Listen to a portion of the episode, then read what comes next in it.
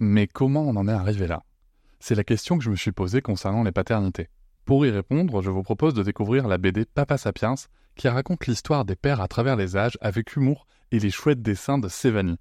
Elle va paraître le 6 juin prochain. Vous pouvez la précommander dès maintenant et avoir un cadeau idéal pour la fête des pères. Alors rendez-vous dans votre librairie préférée ou dans les liens en description de l'épisode ou sur mes réseaux sociaux. Et salut, bienvenue pour cet épisode découverte Papatriarcat Plus. J'ai pris le parti maintenant de vous laisser découvrir un extrait euh, des bonus le jour de leur sortie. Ne soyez pas étonnés, c'est pour ça que je fais ce petit message avant. L'épisode va s'arrêter au bout de quelques minutes. Si vous souhaitez continuer bien sûr l'écoute de cet épisode et de l'ensemble des bonus, vous pouvez cliquer sur le lien en description pour vous abonner. Je vous souhaite un bon extrait.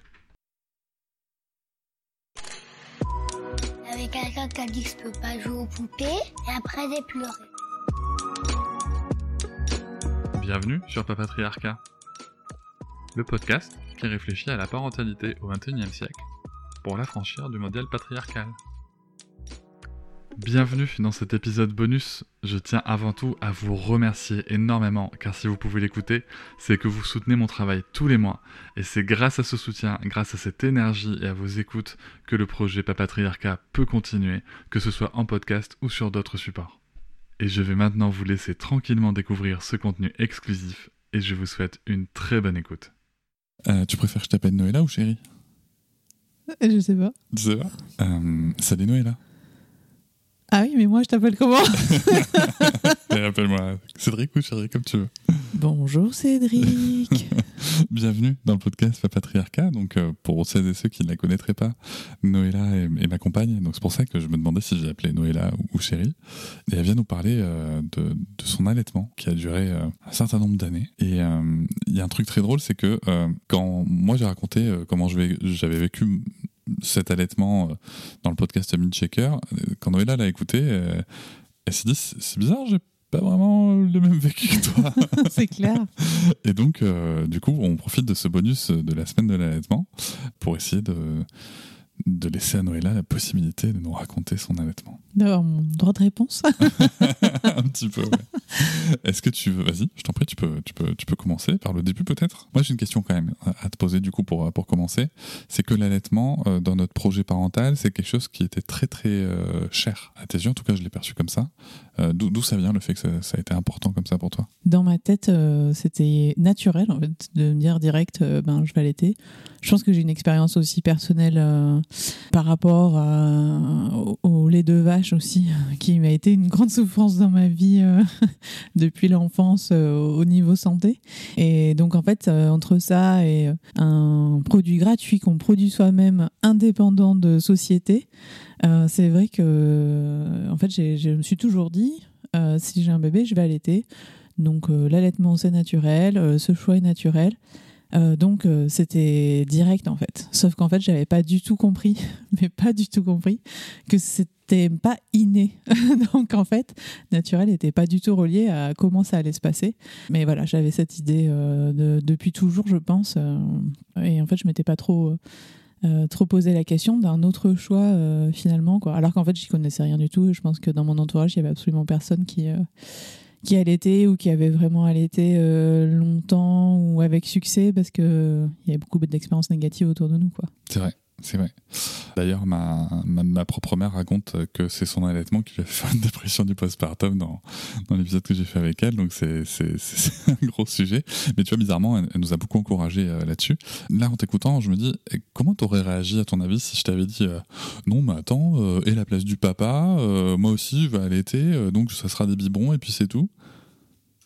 Peut-être que t'as fait quand tu dis ça. Euh, Ah oui, ouais, mais parce qu'en fait déjà, moi j'ai, à cause de cette histoire de lait, en fait, Ouais. produit par d'autres, euh, j'étais quand même euh, à une époque aussi euh, très euh, portée sur euh, les intérêts écologiques. Euh, voilà, je suis devenue aussi végétarienne pour des, ce type de raisons. Et à l'inverse, mon père m'avait beaucoup bassiné sur les pubs qu'il y avait à l'époque, là, les produits laitiers sont vos amis pour la vie. Voilà. Alors qu'en fait, euh, ça m'a, moi, ça m'a rendu malade depuis l'enfance, quoi. Et, et puis, en me renseignant avec cette problématique, je me suis rendu compte que d'autres pays n'avaient, enfin ne consommait pas du tout ce type de produit. Euh, donc je pense qu'en fait, euh, si euh, au nom de ton plaisir dans ta paternité, tu m'avais dit on doit être dépendant d'une société en lien avec ça, je, pense que mon côté un peu écolo ou, peut-être voilà la, question de la dépendance m'aurait aurait toqué quoi avant même la question, je pense, de, notre propre rapport à notre parentalité. En fait, j'avais vraiment euh, ce lien-là du c'est gratuit, on le produit soi-même. et voilà, en fait. Et comme je. Plus, je n'avais pas réfléchi vraiment au-delà. C'était vraiment dingue dans ma tête. Je n'avais pas réfléchi d'ailleurs, même quand on avait euh, les cours de préparation à l'accouchement je suis même pas allée au cours sur l'allaitement, tellement je pensais que, bah non, mais je sais que je vais ah allaiter. Je croyais que c'était un cours où on voulait nous inciter à allaiter. Et donc, comme j'étais déjà convaincue, alors qu'en fait, je pense que c'était un cours, bah, en fait, je pense que j'aurais eu besoin de ce cours. Mais en fait, euh, je me suis dit, non, mais euh, c'est bon, il n'y a, y a, pas, y a pas besoin de me convaincre. donc, je suis même pas allée tellement la confiance. Enfin, je l'ai vu vraiment. Euh, comme une évidence en fait, alors que c'était pas du tout évident dans la pratique en fait. et, ben, du coup, justement, tu n'y es pas allé, tu dis que c'était pas évident dans la pratique. Euh, ben, tu, peux nous raconter comment ça a commencé cet allaitement? Euh, Ça a commencé euh, bah, déjà juste avant de démarrer l'allaitement, on accouche. Donc. je sortais de la césarienne, j'étais pas, j'étais très fatiguée, donc en fait, puis j'avais eu la péridurale, donc euh, ben, quand, quand, Sarah est née, euh, moi déjà, euh, ben, on me l'a posé. Alors j'ai eu un pot à pot très vite au début, ça c'était ça c'était très bien, mais en fait je ressentais rien du tout au niveau des sensations physiques. Mmh. Je veux dire, on m'a aidé à euh, tu m'as aidé même à, voilà pour qu'elle aille au, sein et en fait je ne ressentais aucune sensation physique de ce petit être euh, sur mon corps en fait donc déjà j'étais complètement déconnectée j'étais aussi très très fatiguée j'avais j'avais 8 de tension je m'endormais à moitié ça m'a marqué. Et oui, et donc en fait, euh, chaque, chaque mouvement, si je voulais poser un bras, c'était une lutte. J'avais l'impression de m'endormir tout le temps. Et on m'a dit, ça va pas durer longtemps. Et, et, en fait, ça a duré, pour moi, ça a duré trop longtemps parce qu'en fait j'avais pas la, force quoi. J'avais pas la force physique euh, d'être là. Je, m'endormais euh, automatiquement donc à force euh, tu l'as récupéré et on m'a laissé on m'a laissé récupérer aussi. Je sais pas combien d'heures j'ai dormi. Je me souviens plus tu l'as dit souvent. J'ai dormi 3 heures ok tu me fais le signe. Voilà. Et ouais mais du coup ça allait mieux parce qu'en fait j'étais pas là. J'ai l'impression de lutter juste pour pas mourir en fait. Parce que j'ai l'impression que je, je partais de mon corps quoi. J'étais vraiment très fatiguée. Donc tu l'as récupéré et euh, et ensuite, je me souviens plus des, trop des tétées suivantes à la maternité, euh, sauf du fait, euh, enfin, je me souviens juste surtout qu'il y avait cette question de la montée de lait, de la prise de poids, qui était un stress immense. Et donc, ça n'a pas très bien démarré à la maternité, puisqu'en fait, on attendait la montée de lait. on l'a aidé, on a essayé de la compléter. Alors au départ, on m'a dit bon bah va falloir tirer votre lait. Euh, le peu que je tirais manuellement, on le donnait à la cuillère. Elle le prenait même avant les tétés pour la booster un peu. Et puis tout, euh, tout le service médical euh, essayait de soutenir et en même temps de, donner ses conseils. Mais en fait, au fur et à mesure des jours qui passent, les conseils sont tous différents. Donc plus on voit de personnes, euh, plus on a des conseils différents. Et là, ça commence à être le bazar. Et du coup, je me souviens euh, de la consultante en lactation. J'avais d'ailleurs pris rendez-vous, par contre. J'avais pris rendez-vous euh, post-accouchement. Je m'étais dit, ben, je la verrai. Peu importe ce qui arrive, je la verrai. On me l'avait conseillé. Et donc, finalement, ils l'ont fait venir pendant le séjour à la maternité, qui se rallongeait puisqu'elle avait perdu 10% euh, de son poids de naissance, je crois quelque chose comme ça. Alors après, avec la péridurale, moi j'avais gonflé comme un ballon, donc je m'étais dit est-ce qu'elle a pas gonflé aussi un peu, mais bon. Et du coup, elle lui avait donc euh, donné un complément de de l'artificiel où les, les, les autres euh, auxiliaires de puriculture qui, qui étaient là n'étaient pas vraiment du même avis. Donc déjà, c'est difficile quand on voit l'équipe médicale qui est pas trop d'accord. Hey, I'm Ryan Reynolds. At Mint Mobile, we like to do the opposite of what Big Wireless does. They charge you a lot, we charge you a little. So naturally, when they announced they'd be raising their prices due to inflation, we decided to deflate our prices due to not hating you. That's right. We're cutting the price of Mint Unlimited from $30 a month to just $15 a month. Give it a try at mintmobile.com slash switch. $45 up front for three months plus taxes and fees. Promo for new customers for limited time. Unlimited more than 40 gigabytes per month. Slows. Full terms at mintmobile.com. Parce que il y avait une des dames qui disait bah il y a quand même du lait, euh, pourquoi on lui donne pas On en a mis au frigo, est-ce qu'on peut pas lui donner Ou je sais plus, c'était quelque chose comme ça. Euh, voilà. Bon après, euh, j'en ai suivi quelques jours où a pleuré beaucoup.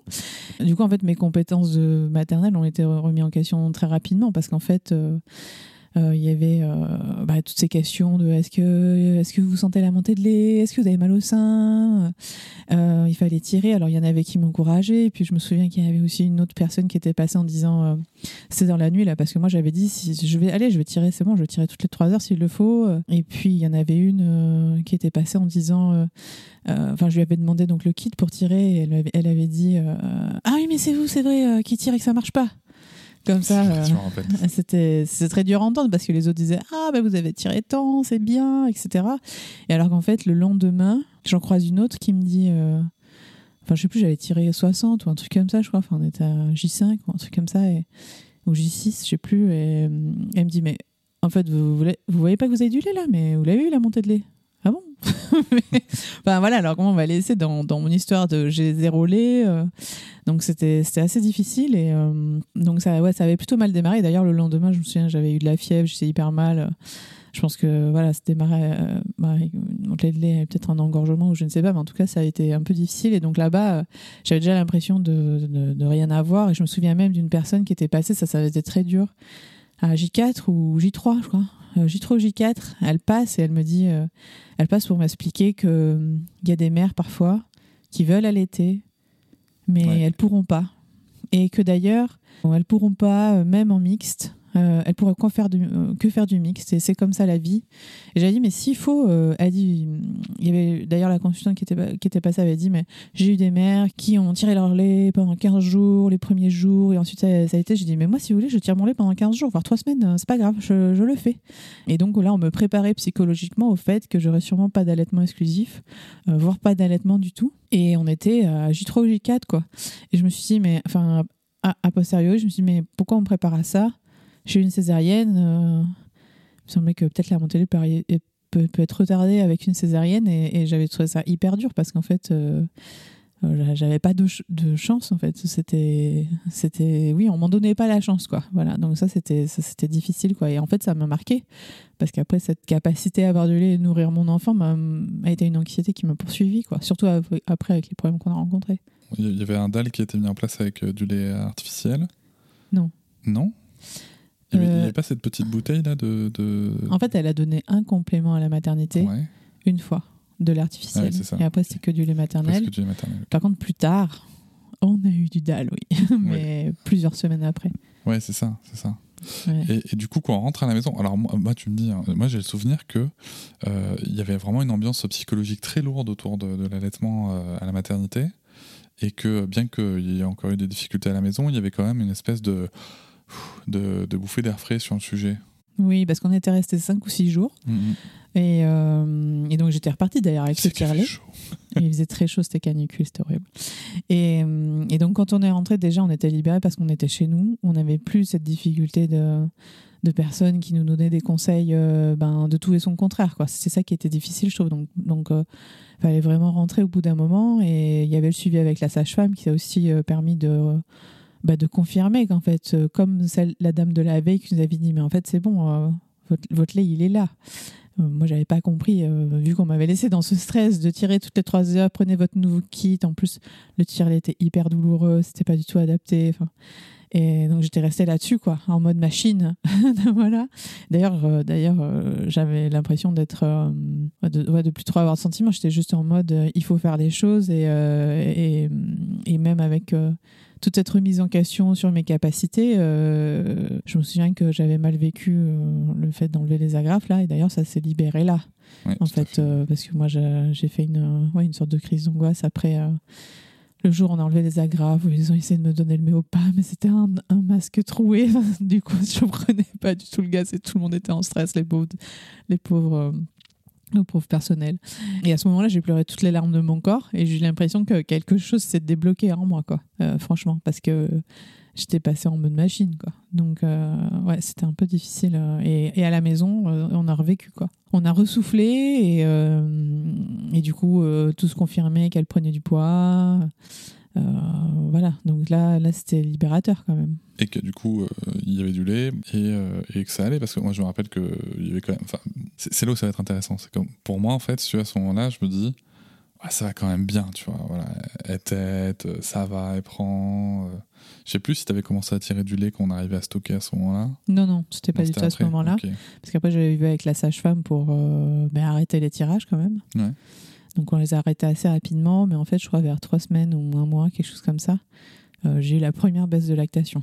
Et là, c'était euh, le drame. je, ouais. elle avait au départ des difficultés. Euh, enfin, elle traînait pas très bien. Alors, elle avait du mal à gérer le débit et tout. C'était le bazar. On m'avait conseillé de, d'allaiter sur un sein pendant plusieurs tétés, etc. Puis finalement, combiner le tout ensemble, ça avait engendré une baisse. Et et donc, il avait fallu remonter la lactation. Et là, ça a été un, grand stress parce que je perdais euh, ma capacité.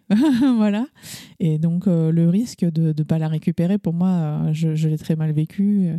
Je me souviens, bah, j'avais toujours ce tire donc j'étais, on était à fond. Enfin, voilà, on avait, on avait remarqué ça. J'avais remarqué déjà qu'elle s'agaçait, qu'elle qu'elle avait du mal à finir, qu'elle était pas rassasiée. Donc on a, je me souviens hum, avoir versé beaucoup de larmes. Souvent, enfin d'ailleurs quand on parle d'allaitement, souvent au départ, je, la première chose à laquelle je pense, c'est ces larmes-là, mmh. ces larmes de, de ces baisses de lactation là.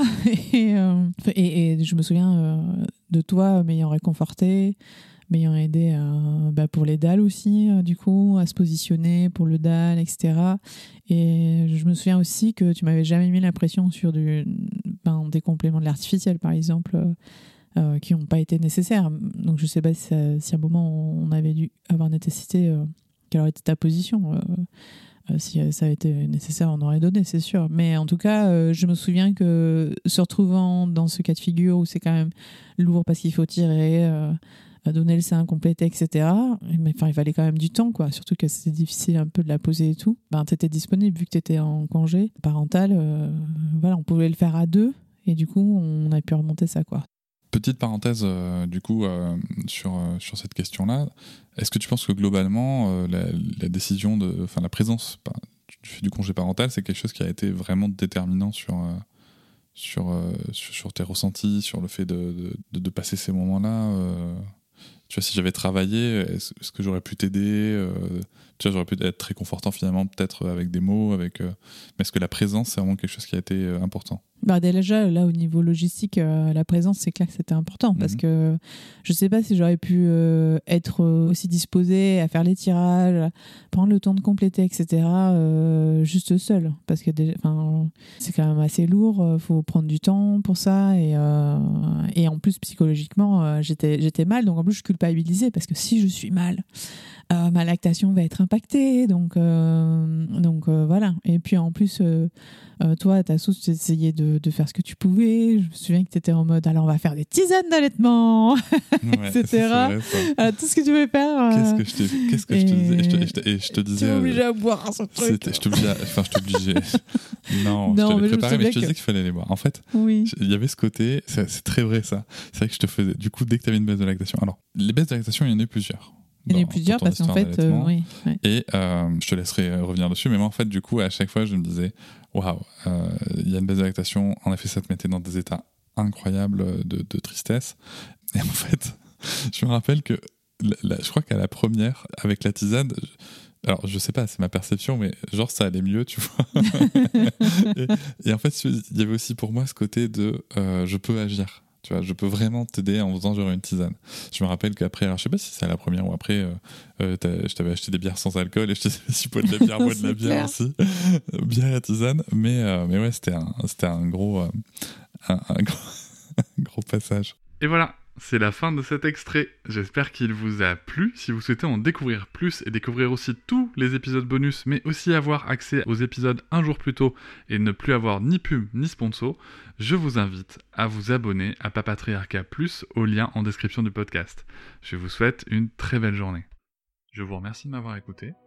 Je vous invite à vous abonner et nous pouvons aussi nous retrouver sur Facebook, Instagram et sur le blog papatriarca.fr. À bientôt.